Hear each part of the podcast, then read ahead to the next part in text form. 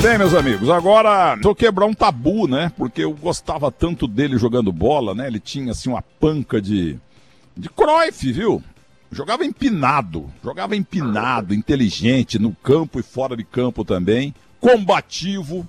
Hoje poucos jogadores fazem o que o Afonsinho fazia. E eu quero falar com um médico, o Afonso Celso de Jaú, minha querida Jaú, a terra do, do, Hospital Amaral Carvalho, que modestamente nós de Muzambinho colaboramos com a Casa de Assistência, Assistência Médica aos muzambienses com câncer. O Afonso ele foi contra o establishment, o Afonso. Jogou no Santos, comeu Pelé, com a sua barba comprida, com o seu cabelo comprido também, parecido com o Che Guevara. Como é que vai, Afonso? Há quanto tempo? Acho que é a primeira vez na vida que eu falo com você. Que honra. Não, claro disso, e, e eu te acompanho sempre, e, poxa, uma maravilha a gente poder voltar a se, a se comunicar aí, nesse momento de, de dificuldade, mas é sempre uma oportunidade e falar com. Eu gostaria de falar com Sócrates, mas não tem condição. Ele não é, atende o é. celular nem nada lá no céu, porque lá a coisa tá, todo, tá lotada também. Nós. É uma saudade insuperável. Aliás, o Afonsinho, a tua cabeça é igualzinha que foi a do Sócrates, né? na medicina e na vida e na política, né? É, a gente era muito, muito paralelo. Continuamos sendo, continuamos sendo. O Afonsinho, você está falando de onde? Oi? Você está falando nesse momento de onde? Estou falando de Paquetá. Eu moro em Paquetá hoje já há alguns anos, né? Depois de aposentado vim para cá, mas trabalhei mais cinco anos aqui na saúde da família. E o ano passado é que eu pendurei o estetoscópio. Mas, ô Afonso, mas a medicina, é, você e o Tostão empatam. Vocês dois médicos, grandes jogadores da história, mas vocês nunca esquecerão a medicina. Diga para nós, como é que o doutor Afonso Celso, nosso querido Afonsinho, você talvez tenha tido problemas na tua carreira, porque você era craque, mas você era, entre aspas, uma pessoa contra o establishment tal.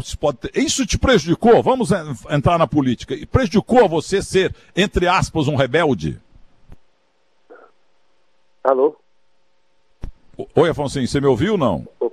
Não, o final não ouvi, o final não ouvi. Não, eu queria saber se o teu lado, o teu lado engajado, o teu lado político, corajoso, isso aí prejudicou você no futebol por ser um, um, um contestador? Não, ô, ô Milton, o negócio é o seguinte, é, eu fiquei diante de fazer uma, uma opção. E à medida que o tempo foi passando, até hoje, é, cada vez ela se, se mostra tendo sido a mais acertada. Você vê que hoje, passado tanto tempo, eu já deixei de jogar há muito tempo e, e nós ainda estamos, estamos falando por conta disso. Ficou demonstrado que a, a minha opção num determinado momento estava correta, quer dizer, quando eu rompi, é, depois disso aí o Brasil ficou de 70 a 94 sem, sem ganhar um título. Quer dizer, o que, que adiantava me submeter a coisas que eu não concordava, que, que se opunham muito violentamente ao que eu achava correto, a troco de quê? A troco de nada. Então, cada vez fica, se mostra, quanto mais passa o tempo, mais se mostra é, acertada a minha opção. Ô, ô Afonsinho, é, como eu falei, o Tostão não é mais médico, você também não é mais médico, mas vocês vão morrer como médicos daqui 200 ah, anos, se Deus quiser. É, claro. Eu queria que você, como médico, como é que você analisa este. Você é do futebol, é difícil você falar com quem jogou bola e tanta bola e que foi médico, entendeu? É difícil pegar uma pessoa. Por isso que eu falei a semana inteira para a produção: acha o Afonsinho, acha o Afonsinho, acho que ele mora lá em é. Jaú e tal, mas você está morando em Paquetá. E como é que você define como médico e como brasileiro esse atual momento trágico envolvendo aí esse vírus? É, é a, a, pessoa nunca deixa de ser. Eu até hoje não me considero um, um jogador de futebol nas, nas, condições atuais, é claro, né? E também nunca deixa de, de ser médico. Isso não é uma coisa que você liga e desliga, né? É, online. É, então, esse momento é um momento que exige, sobretudo, muita tranquilidade, muita tranquilidade para. Primeira coisa é você estar tá bem informado, com informação de qualidade, hoje que há muita. há, há muita um número muito grande de, de meios de, de, de informação e, e muitas notícias disparatadas. Então a primeira coisa é essa, quer dizer, é ter tranquilidade para se situar diante de um quadro, de um quadro grave, né, de uma pandemia, mas sobretudo com, com serenidade. É, as, as medidas de, de higiene preconizadas são, estão em primeiro lugar, né? E procurar evitar o contágio de todas, todas, todas as formas que for possível e, e no caso de, de ser acometido, procurar o caminho certo. Eu acho que é um, é um momento especial da gente reconhecer é, o valor do, do SUS, que é um sistema exemplar no mundo, né? E que, especialmente nesse momento político nosso, mostra o valor é, da coletividade, a, a importância hoje não só, não só para nós brasileiros, como a humanidade de uma maneira geral. Ô Afonso, você quando jogava e jogava muita bola, você ficou cabeludo e barbudo. Aí a turma, é, tá querendo copiar o Che Guevara. Aquilo lá foi por uma questão particular ou foi uma opção política tua?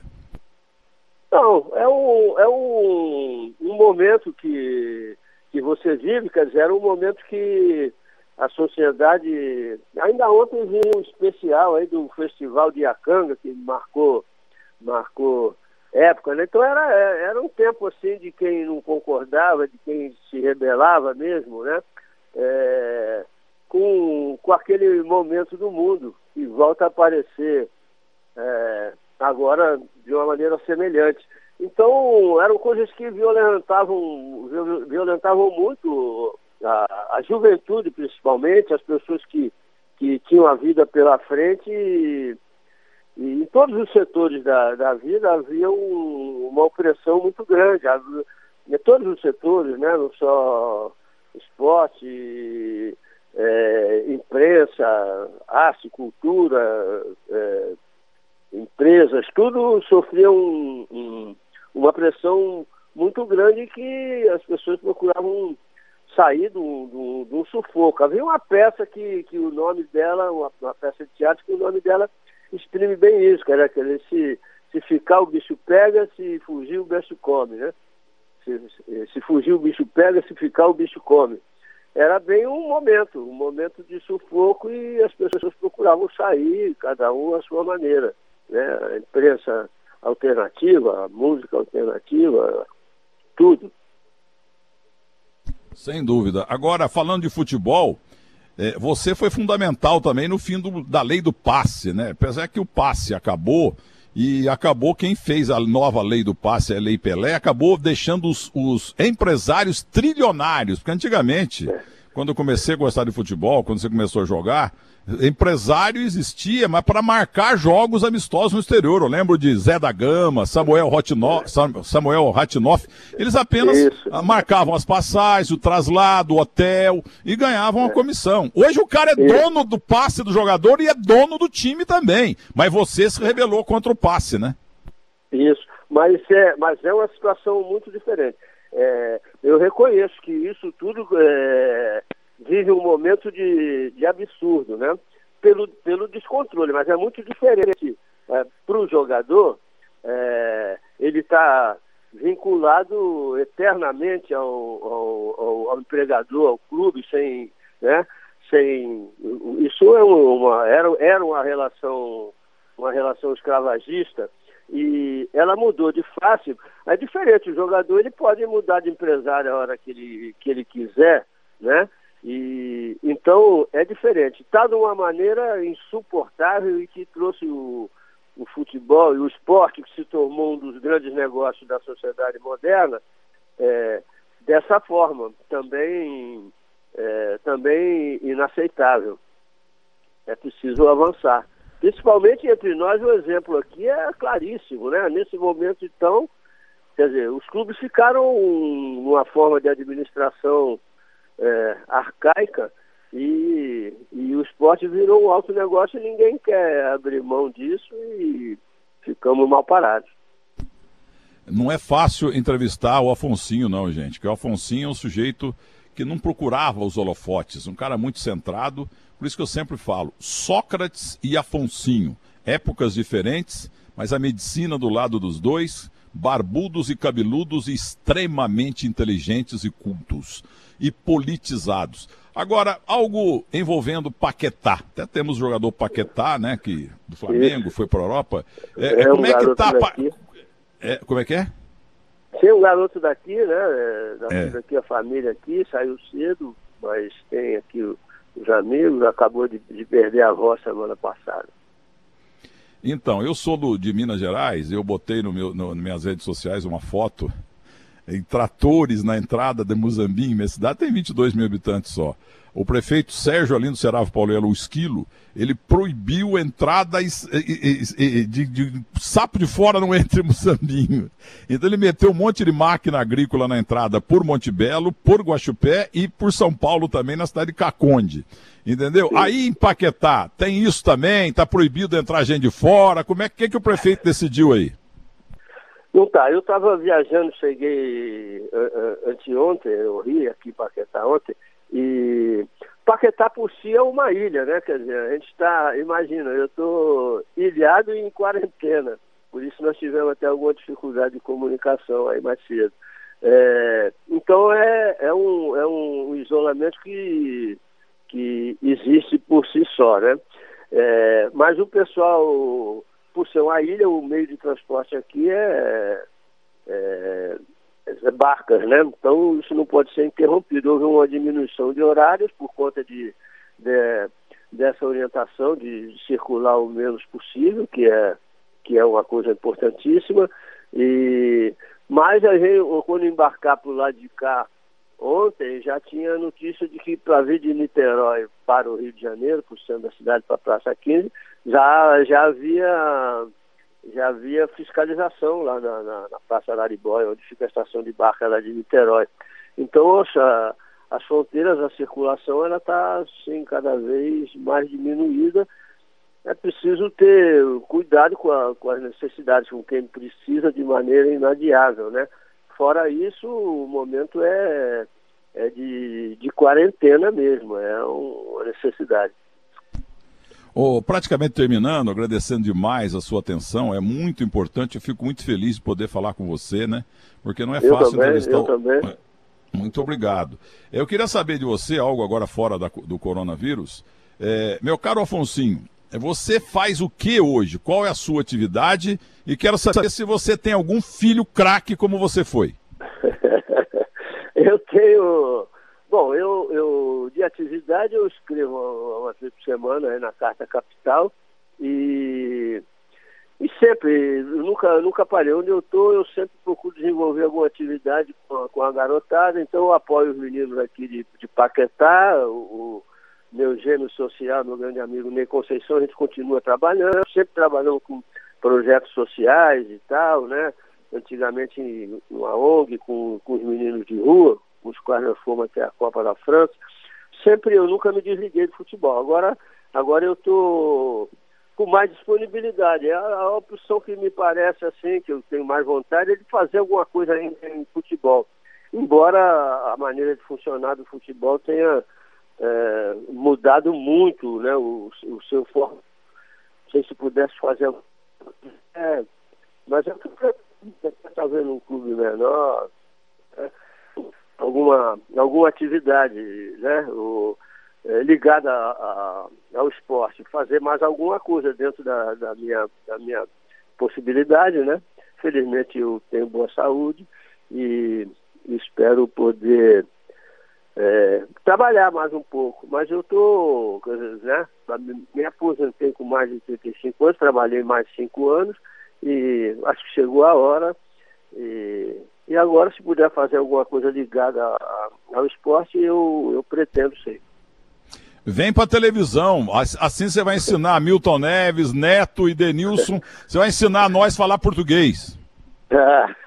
não, não, isso aí, isso aí é o nosso, é o nosso lado. Ainda ontem falando aí no, no, no, num canal desse de, de, de comunicação por computador, é, é, eu, eu falei isso, quer dizer, eu, eu me mantenho ainda com muita, com muita coisa é, de interior. As pessoas não gostam da palavra caipira, mas eu não, para mim, eu acho que é, é elogio. A mesma coisa quando me chamavam de rebelde, eu acho que rebelde é uma qualidade, não é um defeito. Como é que o mundo vai para frente se, se ninguém mudar nada, não é isso? Sem dúvida, e, sem dúvida. E agradeço também, porque de vez em quando até as pessoas me abordam na rua, ah, vi você ontem lá no Milton Neves e tal. Então agradeço você aí. Não, porque eu tenho, eu tenho foto, eu tenho no meu portal terceiro tempo. Eu tenho. No, porque a coisa que eu mais gosto é jogador velho, entendeu? Porque eu não é, tinha nada na vida e os jogadores do passado que nortearam a minha vida, porque eu nunca imaginava que ia ser jornalista. Então eu tenho foto do Afonsinho novinho, magrelinho, pescoço fino, e você barbudo e cabeludo e tal, entendeu? Agora você não é respondeu ainda. Eu quero saber se você tem filho jogando ah, bola, porque você era craque. A segunda parte. Eu, é, é, o, o meu filho gosta, peladeiro e tal, mas é veterinário, mora fora hoje né? Mora, mora fora do Brasil, ele e a, e a mulher são, são veterinários, trabalham com isso, estão, fora do Brasil no momento. E eu tenho uma filha ligada, ligada a esporte, que é, é, é dos saltos ornamentais, ela foi atleta e hoje é, é árbitra. E foi até convocada para a Olimpíada como árbitra, a brasileira que foi convocada ela. E por isso torcemos aí para que a Olimpíada se realize. É, é um momento difícil, mas a esperança é grande. E gostei também quando você falou que você é caipira, de Jaú. Eu sou caipira de Muzambinho. Cláudio Zaidan, é. grande jornalista caipira também da cidade de Uberaba. E nós, nós de Muzambinho gostamos muito de Jaú, porque lá nós temos o Hospital Amaral Carvalho de vocês, que com certeza Isso, é já esteve lá. É uma referência.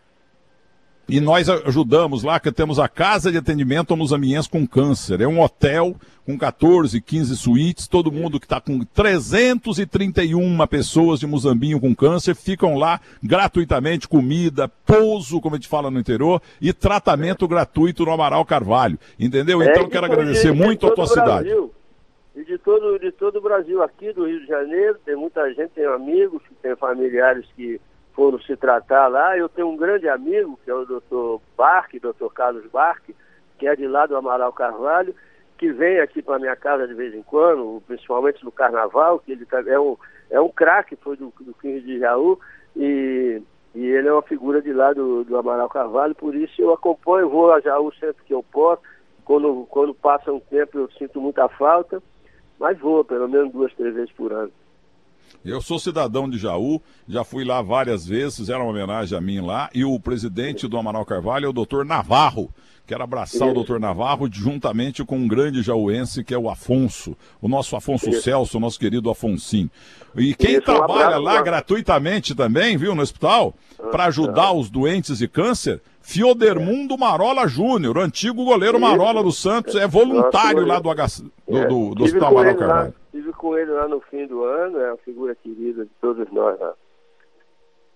Ô, Afonso, para terminar, vai. Não, não, tem uma última pergunta sobre medicina e sobre coronavírus. Mas antes, o seguinte: tem uns caras aí, aqueles mesmos que falam, o Brasil ganhou a Copa de 70 apesar do Félix, cara que não tinha nem nascido. Entendeu? O cara é campeão do mundo. Quem é que garante que sem o Félix, com qualquer outro goleiro que era melhor que ele, que o Brasil ganharia? Mas ganhou com ele. Injustiça. A outra agora com o Pelé. Estão querendo anular. Você jogou um pouquinho com o tal Pelé, entendeu? Que jogava um pouquinho, entendeu? É, então querem anular uns 300 gols dele, porque foram gols contra times não sei o que, não sei o que.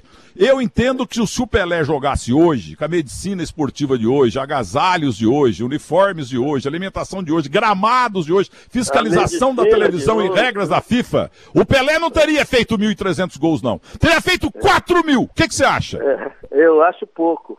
Eu acho que.